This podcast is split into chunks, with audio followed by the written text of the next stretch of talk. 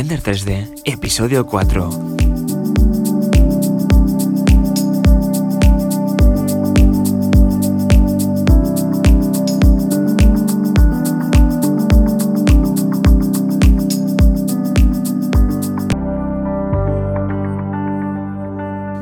Bienvenidos a Render 3D, el podcast dedicado a la presentación del producto, a la generación de gráficos 3D, al, diseño en general y, cómo no, a la animación 3D.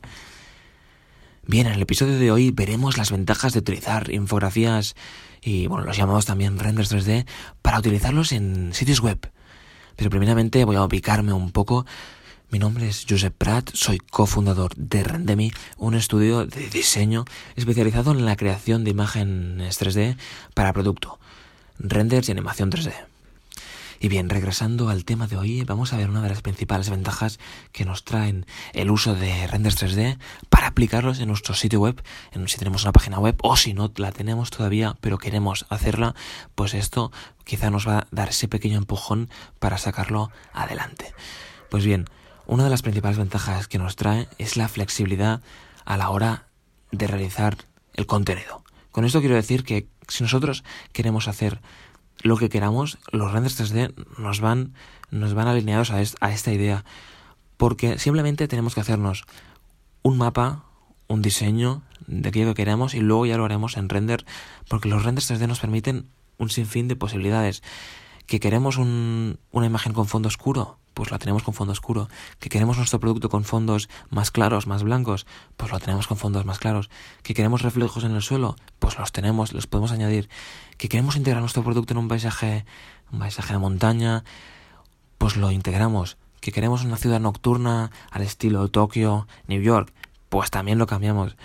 Que queremos que nuestros materiales sean brillantes, que sean opacos, que tengan cierta rugosidad, pues lo podemos cambiar también que deseamos que el entorno juegue con las luces, pues también, por lo que ya veis que hay un sinfín de posibilidades, ¿no?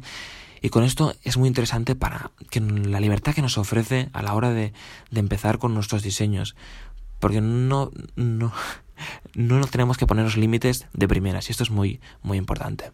Pero bien, después de esta pequeña introducción, vayamos ahora a las claves de utilizar renders 3D para sitios web. Bien, la primera clave es el impacto cuando creamos renders, una de las principales ventajas es el impacto que generan. Generan al usuario, al que está viendo la web. Le causa una impresión. Ve eso y dice, ¡buah! ¿Sabes? El, este ¡buah! es muy importante porque ya crea una sinergia con el usuario, ya crea una relación, y está más cercano a él y también hace que eso se acuerde, que le crea una, algo que hasta ahora no ha visto, ¿no? Y esto va muy ligado a la segunda clave, que es que nos hace una web personalizada, nos hace una web única. Y eso también es súper interesante cuando lo ve el visitante porque ve que eso hasta ahora no lo había visto. Y eso es genial para acordarse, para que vea que somos los únicos en eso, somos nos diferencia del resto, del resto que hasta ahora había visto, y eso hace que se acuerde hay también una sinergia con el, con el visitante. Y, y otra de las ventajas, la tercera clave, sería que nos permite jugar con, con el dinamismo. En esto varía ligado al tema de CSS, esto va, enfocado, son los CSS son los estilos de nuestro sitio web, por lo que podemos jugar muy bien, crear una, una combinación muy fuerte de combinar renders 3D con CSS. Por ejemplo, os pongo un ejemplo para poneros en, en situación. Si tenemos un, por ejemplo, hemos hecho un render de un, para presentar una app, tenemos un render de un iPhone, ¿no? Que lo tenemos ahí pues puesto así en perspectiva y claro, nos interesa mostrar que ese iPhone se conecta a una red wireless o se, se está cargando, por lo que podemos añadir una capa encima de, del iPhone que sea unas ondas, unas ondas por ejemplo de color azul, que se van diluyendo, ¿no? Y claro, eso cuando vas haciendo scroll y ves el iPhone que se mueve un poco con las ondas que se van moviendo y al lado pues un mensaje, ¿no? Conéctate rápido, yo que sé, lo que sea. Pues todo eso crea mucha más fuerza al mensaje de la web y hace que la web sea mucho más dinámica, mucho más interesante. A veces pues vas haciendo scroll de webs que son estáticas, que están muy bien, ¿no? También, pero te vas, te puedes aburrir más, digamos. En cambio con esto mm, lo ves y boom, te salta esa chispa de que ves algo diferente y dices, ¿qué es esto, no? Y te llama la atención y te pones más, más en línea de lo que estás viendo. Y bien, dejando estas tres claves para presentar la web, tres ventajas del uso de renders en, para presentar la web, vayamos a ver dos ventajas, dos claves mm, para interaccionar con la web. La primera es la que nos permite la selección de colores. Bien, esto es muy interesante si disponemos de una tienda online.